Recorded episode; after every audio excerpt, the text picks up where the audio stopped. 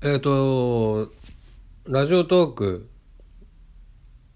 えー、インスタのストーリーに、ストーリーでシェアできるんですよね。このインスタのストーリーっていうのが結構可能性を秘めていて、インスタそんなに積極的には使ってないんですけど、なのでフォロワー俺は百何十人とかしかいないんですが、えっ、ー、とですね、インスタのストーリーに、えー、ハッシュタグをつけて投稿すると、そのハッシュタグ自体をフォローしてる人がいて、例えば何ですかねラジオトークのえー、ことをまあ動画とかあの字幕テロップ動画とかをシェアする時につけるハッシュタグとしてはそうですね「ハッシュタグラジオ」とか音声配信とか「ハッシュタグ日本語」とかですかね考えうる限り。これが結構な、なんていうんですかね、爆発力というか、あのー、さらっと見見るんですよね、そのストーリーって。インフルエンサーと言われる人や有名人も。ラジオトークのえー、テロップ動画のシェアではまだちょっと爆発的にはなってないんですが何回かシェアストーリーインスタのストーリーを使ってハッシュタグポンポンポンとつけてやったらね結構な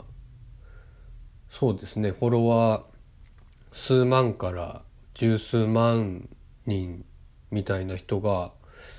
あの足跡機能みたいなのがあって見れるじゃないですか。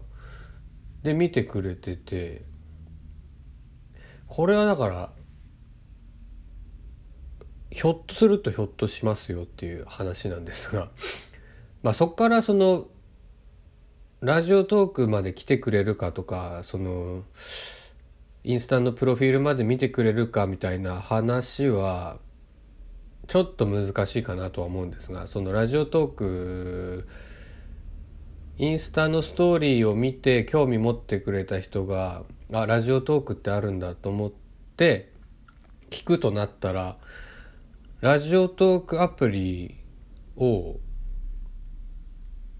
落としてで自分の名前を検索してくれて聞くっていう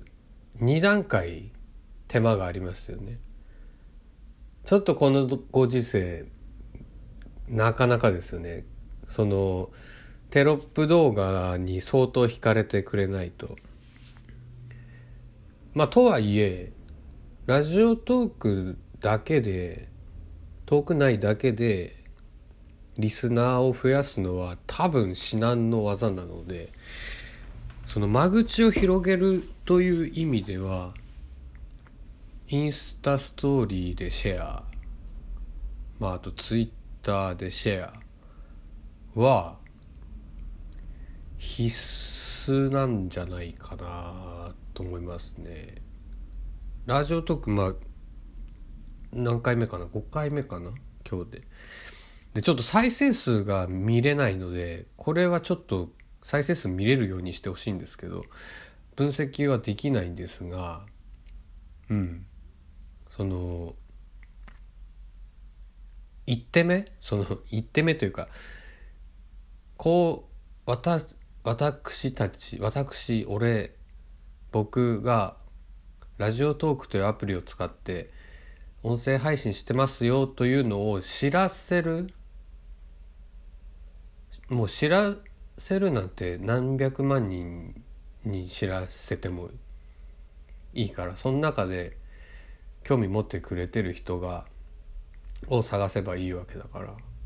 の一歩目としてインスタストーリーでシェアはハッシュタグをつけて必ずやるといいと思います。